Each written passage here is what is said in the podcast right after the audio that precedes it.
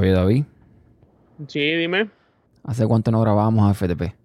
Uf, todavía está, me acuerdo que estaba encerrado. Fue antes del COVID. No, fue los primeros meses, creo, del COVID. No, que va. Nosotros no- nunca, nunca grabamos en el COVID, yo creo. Sí, creo que fue con Uri. ¿Ah, sí? Creo, no me acuerdo. Bueno, sí, yo creo que está en YouTube el, el podcast en video también, de la última vez que grabamos. Ah, ok. Sí, yo creo.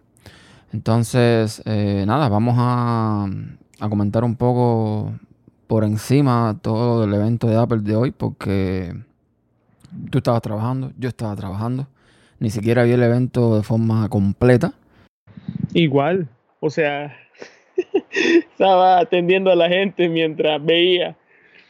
Y todos se me quedaban viendo y me preguntaban, ¿y qué estás viendo? Me decían, ¿cómo en inglés? Ah, sí. ok, entonces vamos a empezar esto.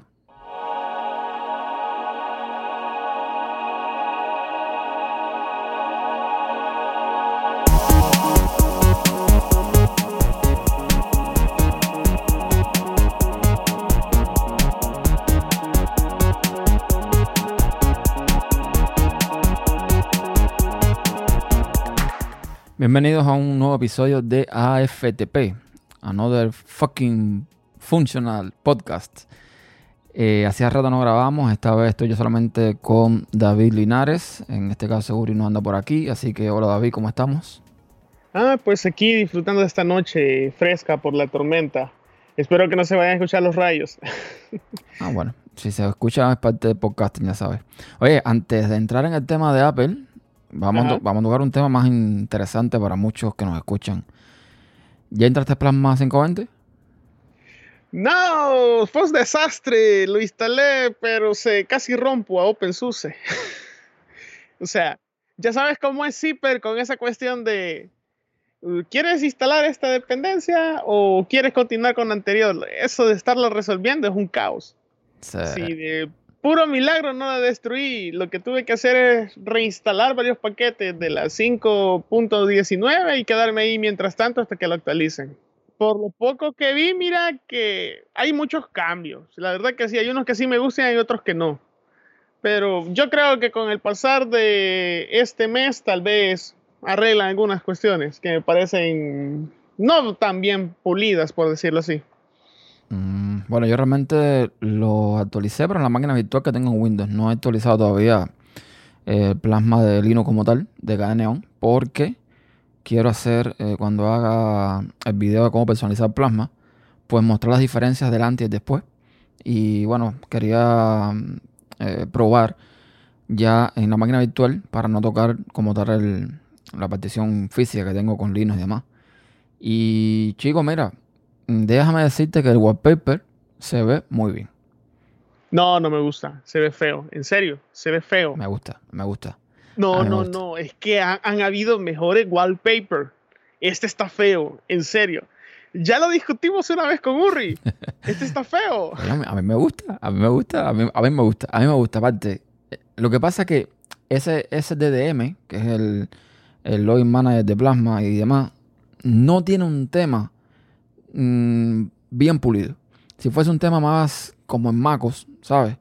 Que digamos eh, hiciera mejor uso de, de difuminado y cosas así, se vería muchísimo mejor. Pero a mí los colores del nuevo Pepe me gustan. Mm, bueno, cuestión de gustos. Y sí tienes razón, eso de la, la ¿cómo se llama? La, lo de login lo de iniciar sesión, sí. Siento que le falta un poco más de cariño. Sí, sí, está, está lo como quiera ahí. O sea, no, no, no le han dado realmente un, un cuidado a, esa, a ese apartado realmente con... Bueno, es que de hecho, a ver, ¿hace cuánto el agua de plasma no cambia?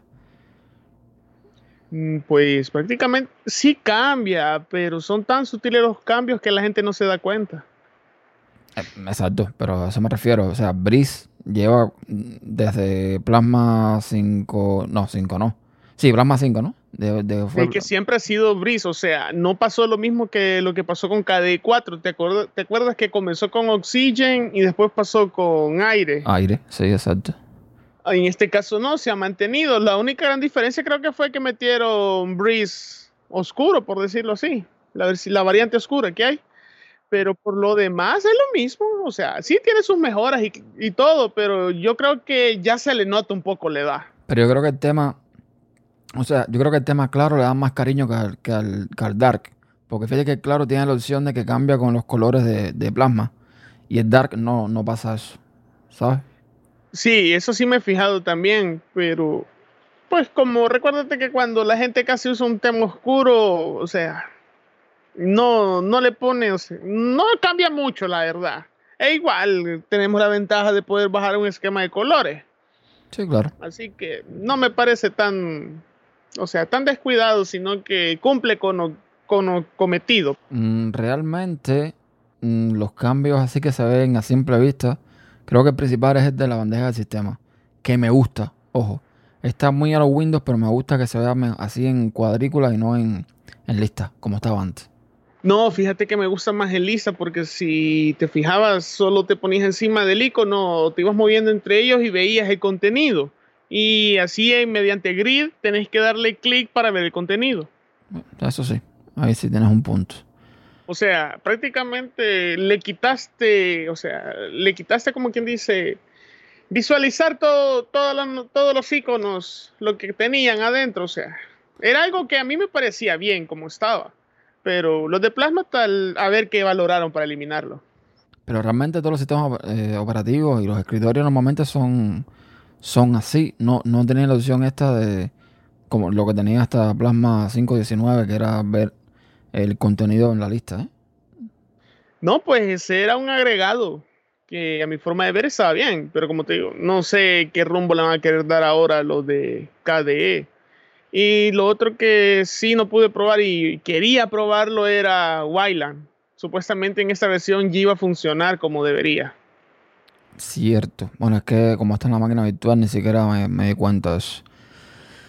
Bueno. No, o sea, te has perdido prácticamente de, lo, como quien dice, los grandes cambios que son del lado de Wayland. Sí, pero ellos dicen, ellos dicen, o me pareció leer en las notas de lanzamiento de que eh, está listo, pero no tan listo. O sea, que puede ir mejorando después. No, no creo que esté 100% funcional.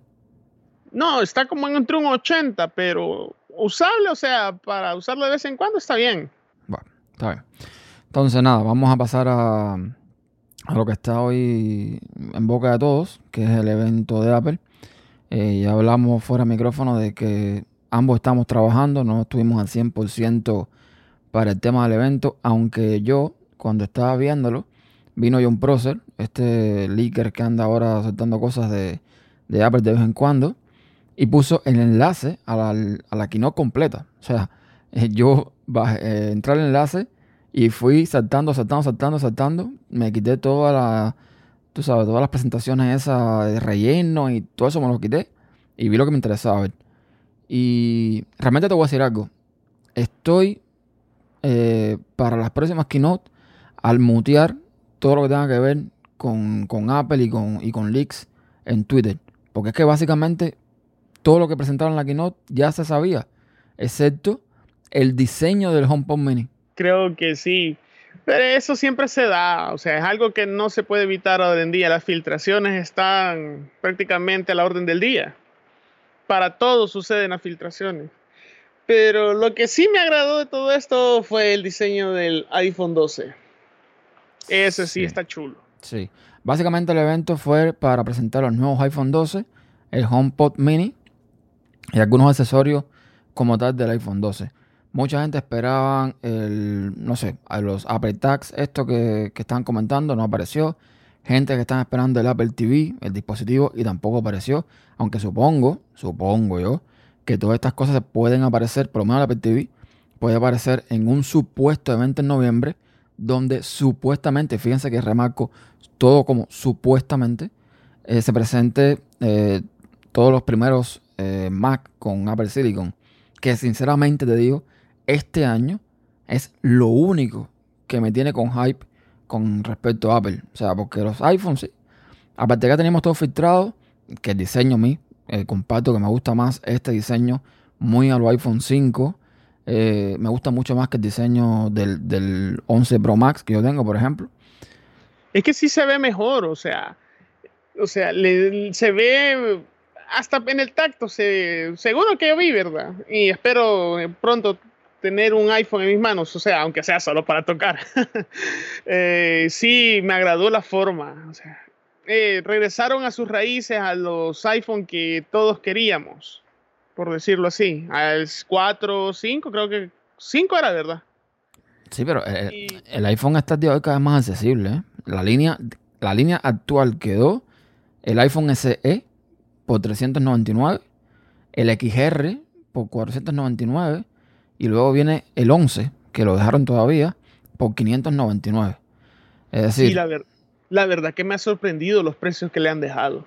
Pero es que Apple tiene que hacerlo, tiene que hacerlo, porque Apple está enfocándose cada vez más a los servicios. Y para vender servicios le hace falta usuario. Sí, porque prácticamente ese es uno de sus puntos débiles, la cantidad de usuarios por los servicios. Es como lo de Apple TV, o sea, yo veo que ese servicio no despega. No, ni va a despegar tampoco. No, o sea, no ahora. Yo creo que sí va a despegar en un momento, pero no ahora. El catálogo que tiene ahora mismo mm, no, no es para que despegue, ni, ni mucho menos. Y ojo, no solamente Apple TV. Peor que Apple TV está Apple Arcade y peor que Apple Arcade está Apple News. O sea, son dos servicios no, que... pero bueno, el Apple News yo creo que sí está salvable. O sea, el Apple News yo creo, yo creo que sí, ese sí ha triunfado prácticamente. Conozco a muchos que sí lo han contratado, aún teniendo Android, que me sorprendió. Pero yo vi, yo vi o leí por algún lugar que habían como dos o tres periódicos que se habían ido. Que no querían estar ahí, no les daba negocio estar ahí. Mm, dependería, la verdad. Sería de ver. Pero, o sea, a la par de los demás, creo que está en mejor posición. Te voy a dar mi teoría. Te voy a dar mi teoría. Al final tuviste toda esta historia de los, del Apple One, ¿verdad? El bundle este de servicio. Cuando tú sacas la cuenta de lo que cuesta el servicio o cada servicio que dieron de forma por separado y de forma conjunta, te das cuenta que te metieron ahí porque sí, Apple News y Apple Arcade, porque están cobrando más o menos como un dólar por, por el servicio. O sea, si tú sumas todo el conjunto, te están cobrando más o menos un dólar por el servicio. Que básicamente sería mejor que no cobrar nada. Entonces te lo venden con cazador y de alguna forma le están sacando el, el dinero con el precio de, de, del Apple One. Sí, tal vez se está dando el lujo Apple, o no lujo, sino que se puede dar el privilegio de poder dar un poco más barato los servicios hasta que sean rentables. No es como el caso de Spotify, que ya lleva varios años y todavía está en números rojos anaranjados, por decirlo así. ¿Tú has visto alguna serie de Apple TV? No, ni creo.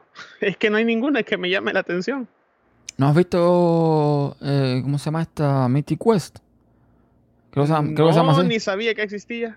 Está súper chula. O sea, yo, de Apple TV he visto que me han gustado, que me han gustado, sí.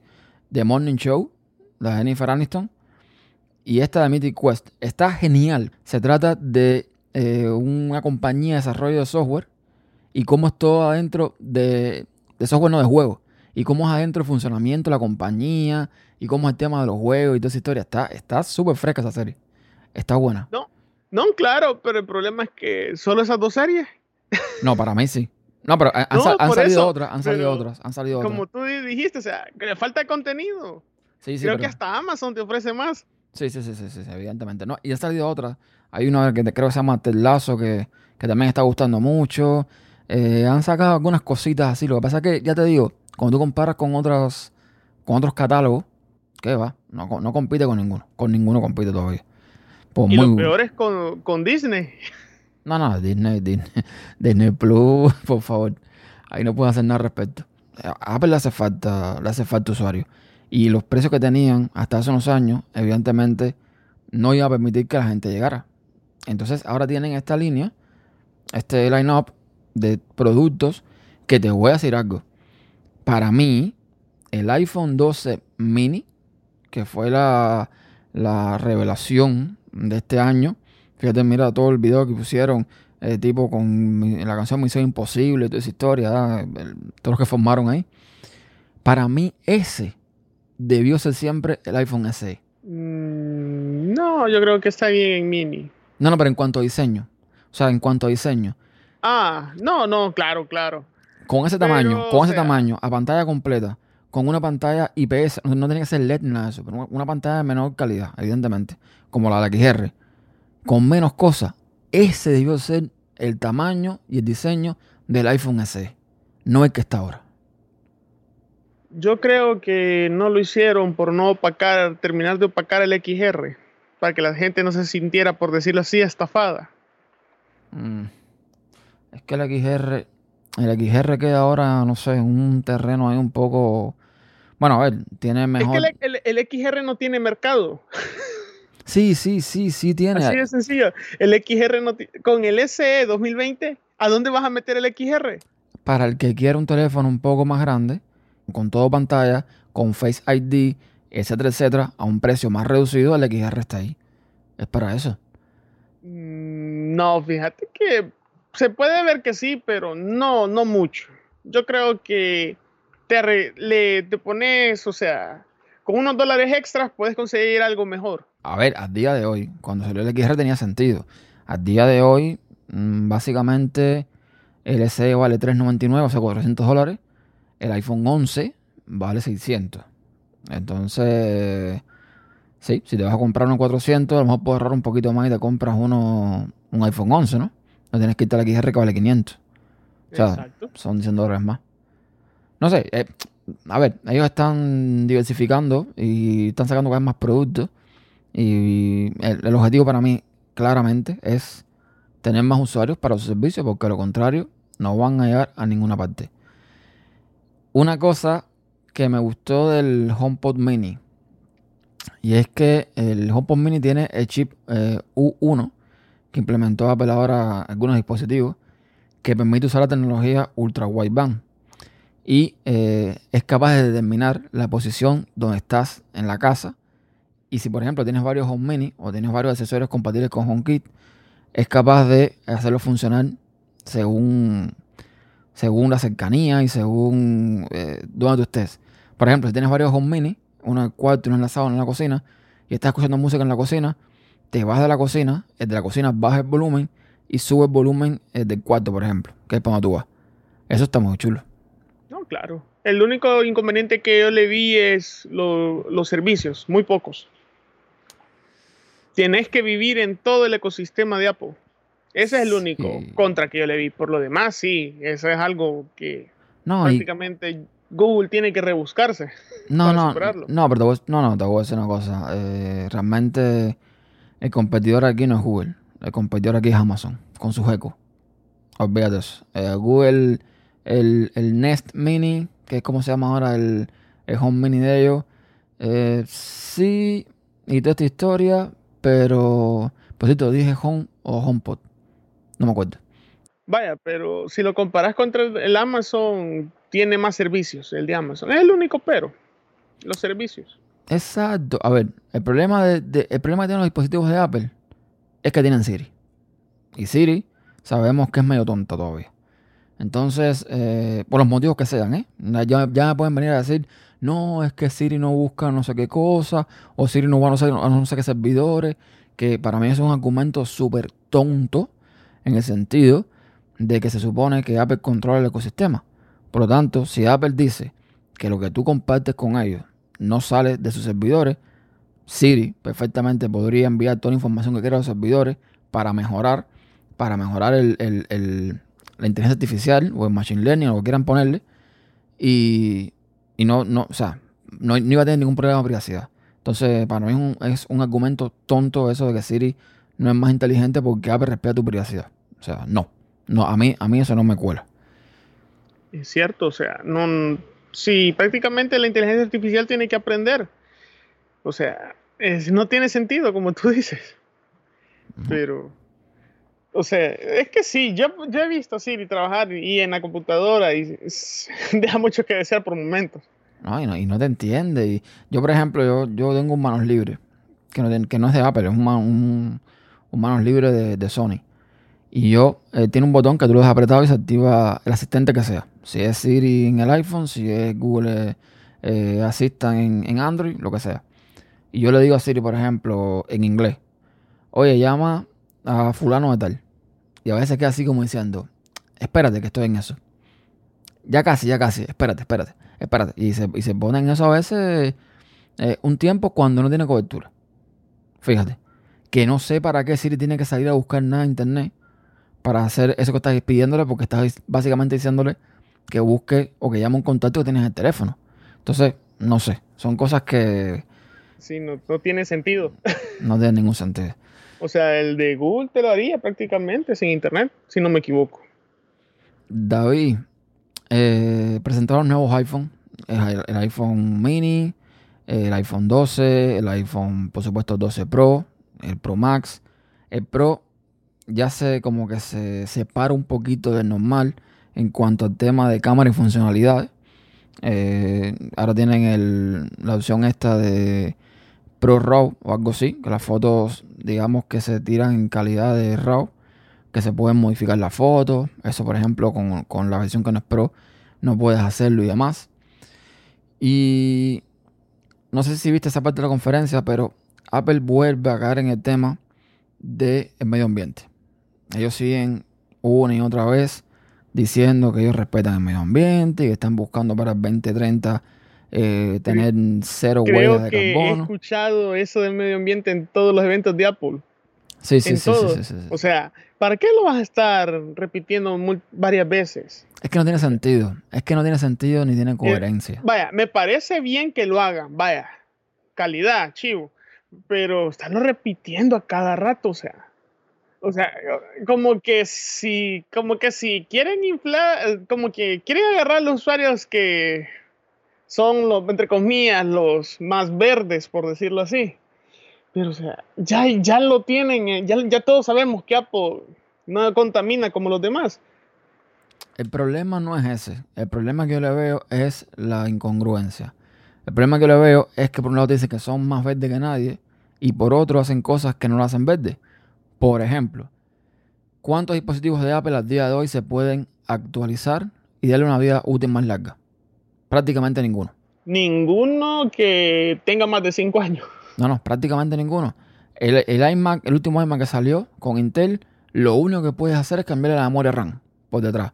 Más nada. Si quieres cambiar procesador, si quieres cambiar disco duro, no puedes. Todo viene soldado. Los MacBook, la mayoría vienen soldados. Bueno, menos el Mac Pro, por supuesto, que cuesta lo que cuesta y, y, y sabemos cómo funciona. Pero el resto de los dispositivos, ninguno te permite prácticamente intercambiar las piezas. No te permite alargar la vida. Entonces, ¿de qué, ¿de qué huella de carbono estamos hablando? Si estás obligando a la gente a actualizar todos los años prácticamente cuando quieren un dispositivo nuevo, cuando quieren tener más potencia. No tiene O sentido. cuando, o cuando se te daña algún ejemplo, si se te daña un chip de la memoria RAM, Exacto, cuando ya se te acabó el, la garantía, o sea, exacto. es como un negocio. Es un, sí, prácticamente es un negocio eso del Apple Care. Ahora, ahora sacaron el cargador de la caja. ¿Verdad? Entonces ahora tienen el cargador que no viene. Los auriculares que antes venían de cable, que a mí en lo particular me gustan, yo los uso muchísimo, no vienen.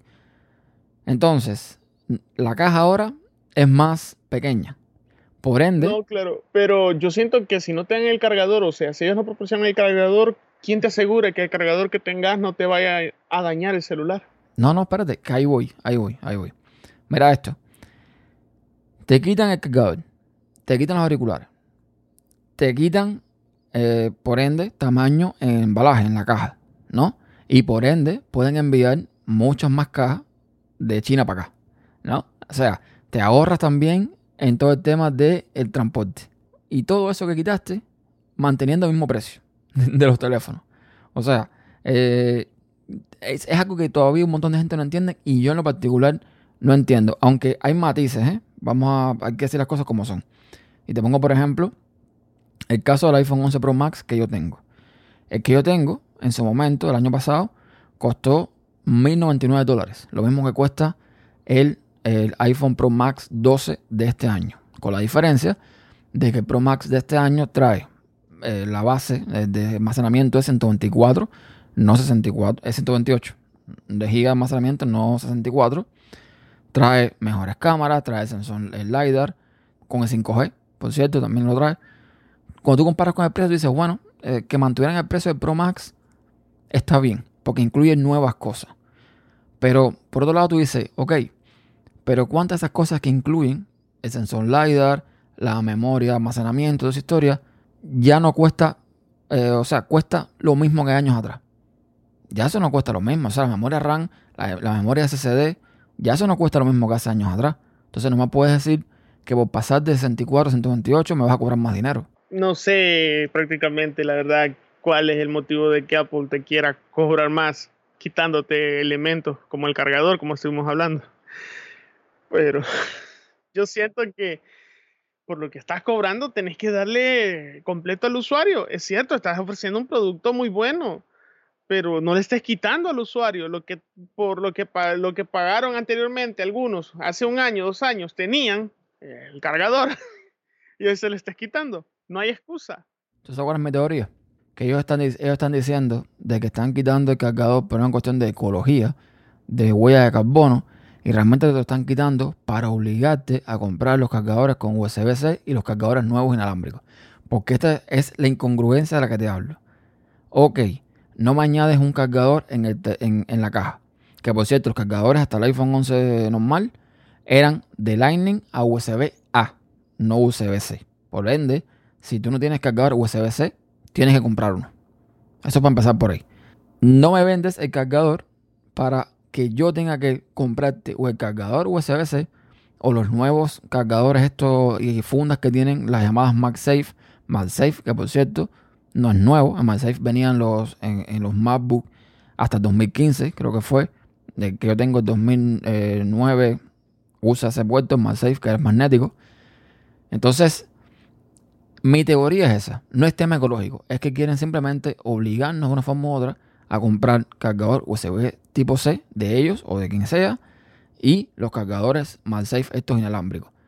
Y yo me pregunto, ¿no es la misma huella de carbono fabricar nuevos cargadores inalámbricos y cargadores USB-C que ponerte los que ya tenías que ya tenías que haber tenido fabricado un montón en la caja. No es lo mismo. Claro, solo que ahora te van a querer, bueno, ahora te van a sacar más dinero. Exactamente. Y, y, vas a ver que cuando salga el iPhone 12 van a salir muchas personas quejándose porque el celular se les dañó porque usaron con otro cargador. Y hay que ver cómo funciona la garantía en ese caso. Porque capaz que Apple diga, no, no, eh, eso no es problema mío. La garantía no te cubre que tú hayas usado un cargador de, de, 2 euros que compraste ahí en la esquina o de, o de 5 dólares que compraste en un chino. Hay que ver. No, esa es una cuestión, o sea, no sabemos si todos los cargadores van a poder ser compatibles o no te vayan a dañar el celular. Eh, es un negocio, un negocio bien redondo lo que acaba de hacer Apple. Y descaradamente. Y la gente le va a dar igual al inicio. Simplemente eh, es un es descarado. El negocio del cargador sí me parece bien descarado. Yo otra cosa estaba esperando y no llegó fue el Touch ID. Yo pensé que el mismo que pusieron en el iPad Air lo iban a poner en el, en, el iPhone. Como estamos con el tema del COVID, todo el mundo usando máscara que además la gente, por lógica, ¿no? Tú dices, bueno, si lo pusiste en el iPad, ¿por qué no lo pusiste también en, en el iPhone? Desbloquear el teléfono con la huella. Sería práctico. Bueno, ellos ya hace tiempo traen eso de que ya no han metido la huella en los iPhone. No, yo creo que aquí la cuestión, si no sé si te has fijado, pero con los iPhone ellos tratan de promover su, más que todo su procesador y sus cámaras. Eso es lo que más promueven con los iPhone. No, si, si, te fijas bien, prácticamente con los iPhone promueven más el procesador y las cámaras. Y ahora la parte detrás magnética. Bueno, no, aunque sí, fíjate que si nos ponemos a analizar todavía el iPhone 12, el 5G que trae, yo creo que es lo más espectacular que le vi. Sí, lo que... En teoría, en números, podría tener velocidades de 4 gigabits por segundo. Sí, lo que pasa es que si viste, o si no lo viste, te lo digo yo en el evento, Básicamente, eso va a tener sentido si tú compras el iPhone con Verizon, que es una de las operadoras que hay aquí. Ese sí va a ser un problema. Yo esperaría que se solucione, pero no va a ser ni a corto ni mediano plazo. Estamos hablando de un par de años. Si te soy sincero, yo no sé cuántas operadoras en Estados Unidos tienen 5G. Sé que algunas lo tienen ya, pero eh, yo, por ejemplo, tengo un compañero de trabajo que otro día vino con su Samsung S20 flamante a decirme, enseñarme no sé qué historia, y con la conexión 5G en el lugar donde estábamos, prácticamente eh, una, una persona con una conexión 2G, 3G leía más rápido que el 5G que tenía él. Entonces, mm, eso todavía, yo creo que hasta el año que viene o el otro más arriba no se va a implementar bien el tema de 5G aquí en Estados Unidos. No, lo que pasa es, recuérdate que, si no me equivoco, el problema era que las empresas de Estados Unidos el 5G no lo llevaban tan avanzado como Huawei. Y la tecnología que va a usar el nuevo iPhone 12 supuestamente es la que le va a hacer frente y o posiblemente le sobrepase la de Huawei. Ahora, el inconveniente es que solo tres ciudades van a tener la tecnología. Sí. No, no, realmente, igual que te digo, ellos hablaron del precio del, iPhone 12 eh, mini. Eh, ellos dijeron un precio en la keynote que no es el precio original. O sea, los 6.99 que vale supuestamente, creo, vale si lo compras con Verizon. Si lo compras en la Apple Store normal, vale 7.29. O sea, son 30 dólares más prácticamente, pero pero no es el precio que, ellos están. O sea, en este evento ellos promocionaron mucho el tema con Verizon. No sé si había un acuerdo comercial o no sé qué pasó ahí, pero fue mucho eso lo que vi. Sinceramente. Sí, prácticamente sí. Recuérdate que al iPhone se le criticaba mucho por no tener 5G. Eso siempre se le criticó. O sea, ¿cómo tenés este precio si tus competidores por ese mismo precio ya te están dando 5G. Lo que pasa Creo que, por ahí iba el asunto también. Lo que pasa es que es inevitable comparar. Cuando tú ves que hay teléfonos, qué sé yo, como OnePlus, que tiene no solamente 5G, sino también tiene la pantalla de 120 Hz. Y que Apple no pueda poner una pantalla de 120 Hz en un iPhone 2020 es difícil de digerir. No, pero o sea, el 120 Hz no muchos lo notarían. Con 90 por lo menos ya quedaban bien. Pero sí, 120 Hz no. No creo mucho. Más que todo, yo, yo creo que la crítica iba más que todo con el 5G. Por eso fue que lo resaltaron de una gran manera. Que querían demostrar que en este 2020 iban a hacer competencia con dicha red. Bueno, yo creo que de todos modos, mm, viendo aquí mi iPhone 11 Pro Max, mm, a mí no me vale la pena actualizar al 12. O sea, me gusta mucho el diseño. Eh, me gusta mucho el diseño este de tipo iPhone 5, eh, con sus bordes cuadrados. Lo veo muy chulo y toda esa historia. Pero a mí no me vale la pena. lo, que, trae. Lo que yo sí valoré y espero que cumplan con eso es la resistencia al polvo y al agua. Pero si son unos metros de diferencia. O sea, eh, en, la web de Apple estaba ahí. Yo, déjame buscar un momento aquí en lo que eh, estaba la, la, comparación y no es tanto. O sea, no, no, no es una cosa súper que, que, diferencial. Déjame, déjame eh, comparar. Y lo otro que sí vi, supuestamente la batería iba a durar una hora menos. ¿En el iPhone 12? 12, sí. Ah, no, pues no. En, en Twitter vi eso, no me acuerdo quién fue que lo puso, pero sí fue alguien que le gusta mucho los iPhone y criticó eso, de que supuestamente una hora menos te iba a durar. Mira, el, la resistencia al agua.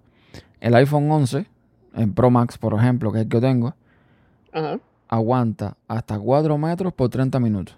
Y el iPhone 12 aguanta 6 metros por 30 minutos.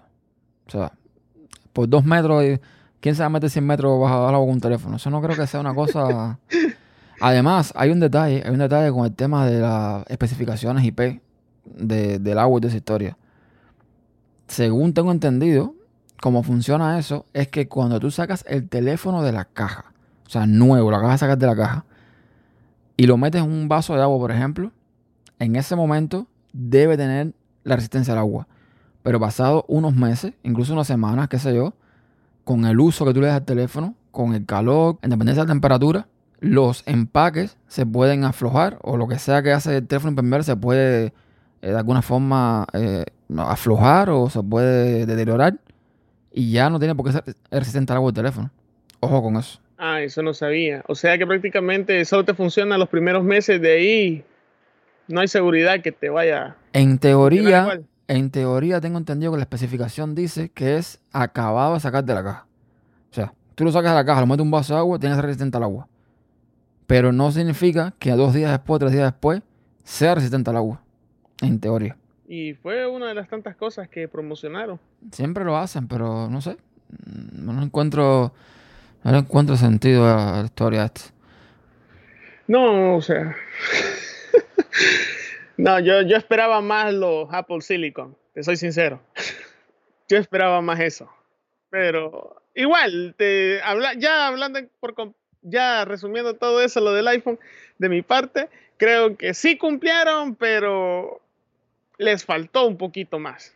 No, yo creo que realmente lo que pasa es que como ya mm, venimos con todos los, los spoilers también de dispositivos, ya, aunque tenga cosas nuevas o por muy, poco diferentes que sean, ya el impacto no es igual. No es lo mismo porque ya, sabes lo que viene, entonces no, no te sorprende para nada.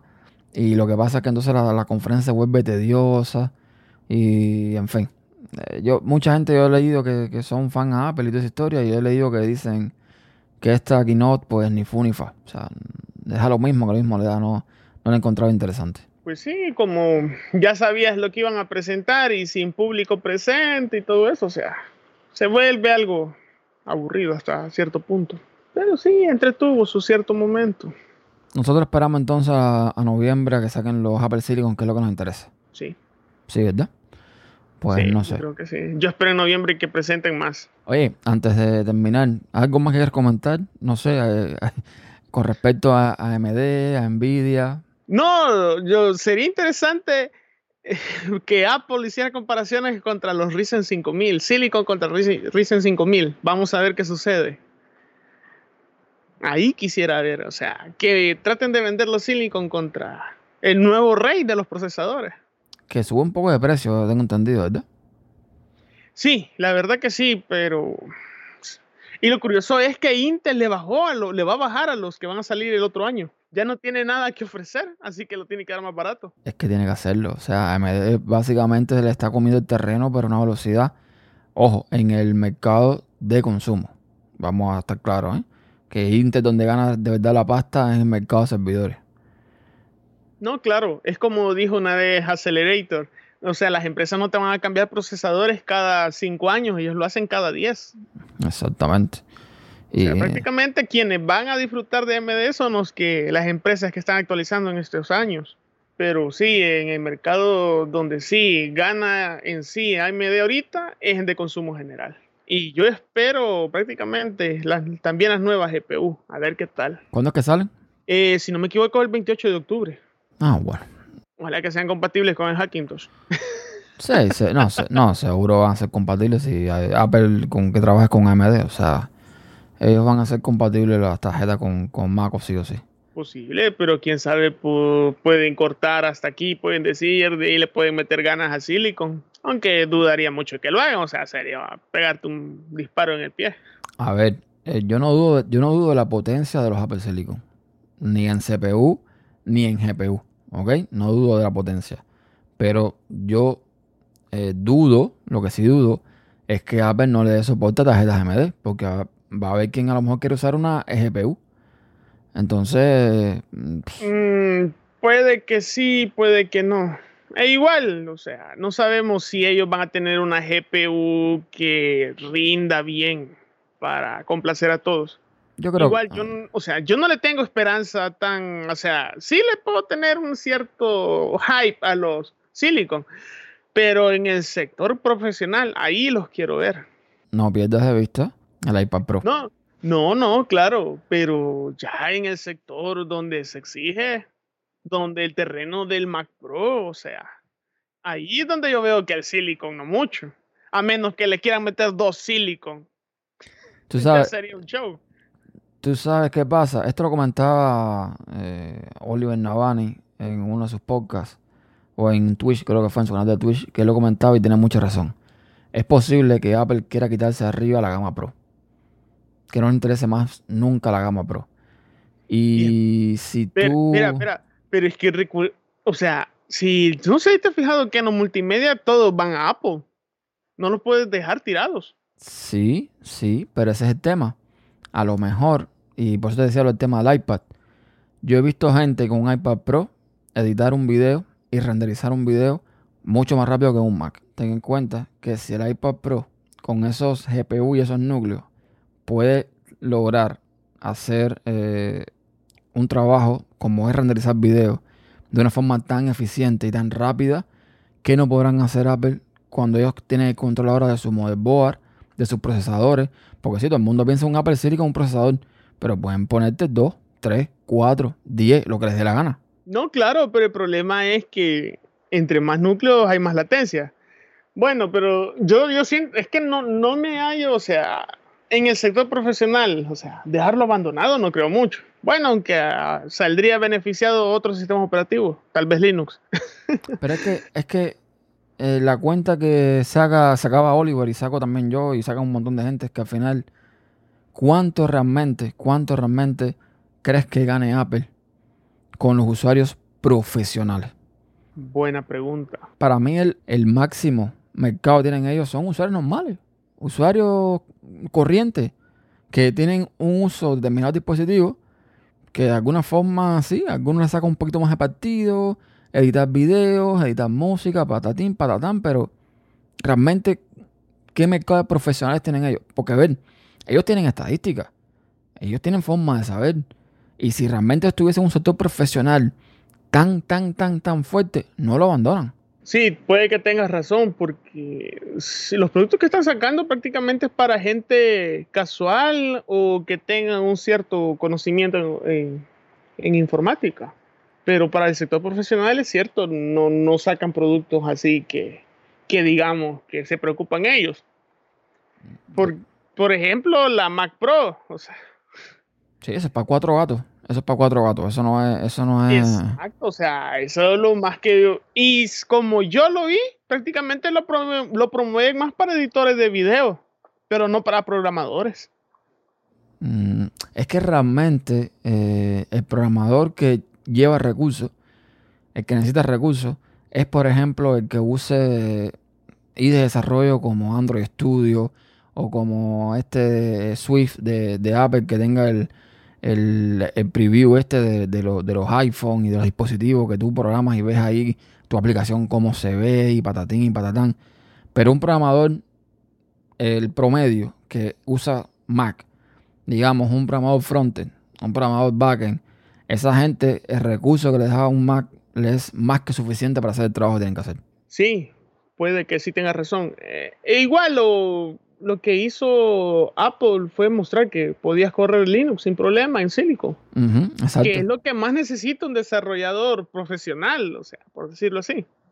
Exactamente. No, no, al final te digo, y al final yo te digo que la mayoría de los usuarios de Apple que están queriendo potencia de verdad, terminan comprándose un PC y armándose un PC con la potencia que, les hace falta. Esa es la realidad. Es cierto, eso sí es cierto en el grupo de hack, en el grupo de Hackintosh, me he fijado que cuando la gente quiere potencia, mejor se va a una PC. Sí, sí, no. Es que, es que le, le, le metes más potencia por menos dinero.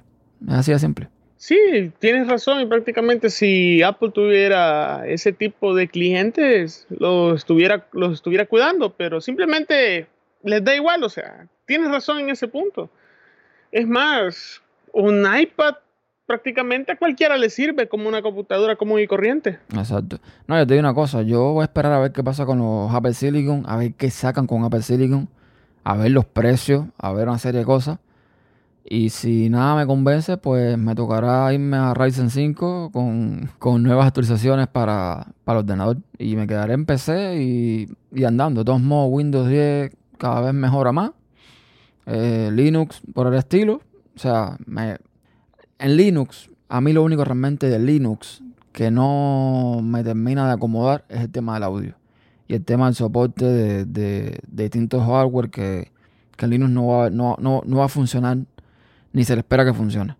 Pero si no fuera por eso, si no fuera por el tema de ese hardware muy específico que yo uso de audio para podcast y lo que sea, que al final no funciona en Linux, si no fuera por eso, yo me quedara con Linux tranquilamente. Encantado la vida. Y Windows ocasionalmente para jugar. Pues claro, pero Pulse, Pulse Audio no sirve. y hay que hablar lo que hay que hablar.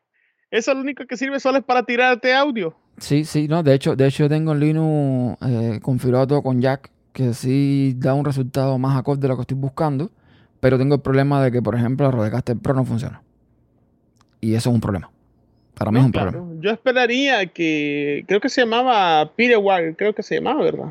El que supuestamente iba a ser el sucesor de Pulse Audio. Yo espero que lo metan a la fuerza como metieron a System D para que mejore rápido. Porque si lo estás metiendo al estilo de Wayland, van a pasar muchos años. Pero, y no solamente meterlo, es meter lo que funcione y que el resto del mundo, los fabricantes, digan, ahora vale la pena hacer cosas para Linux. Porque lo contrario, estamos en la misma. No, claro, claro. Y yo espero que cuando ya esté en las distribuciones no salga el típico grupo de que no, que no le gusta, que era mejor Pulse Audio. Así como pasó con System D. De eso siempre, de eso siempre va a haber. Así que. No, claro, pero yo no yo no quiero que sea tan grande como el de System D. Entonces, eh, pues nada, vamos. Yo creo que tocamos ya bastantes palos. No vamos a alargarnos mucho más. Que, o posiblemente ahorita se despierte la bebé y tengo que, que aprovechar para darle su, su comidita. Entonces nada, David, eh, gracias por pasarte una vez más por aquí. Vamos a ver si de alguna forma con el tiempo podemos ir eh, teniendo oportunidad de grabar un poco más seguido. Así que nada. Sí. Sí, ya sabes, cuando tú tengas chance, me avisas y todo, coordinamos tiempos. Y ahí hacemos todo lo posible para tirar otro episodio. Así es. Eh, te encuentran en redes sociales, en Twitter, en Telegram como MCDR3, en el grupo de System Insight y en el grupo de Hacking. De Hackintosh, así es. Así que nada, señores, gracias por escuchar. Ya saben, los comentarios los pueden dejar en tupodcast.com barra AFTP. Y hasta un próximo encuentro. Chao.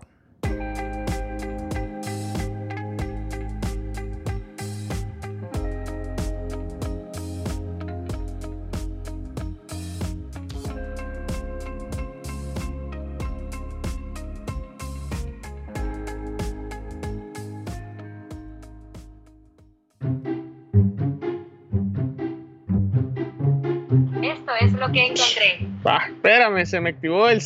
Ok, Google. no sé por qué lo hizo. Espera. Está celoso Google.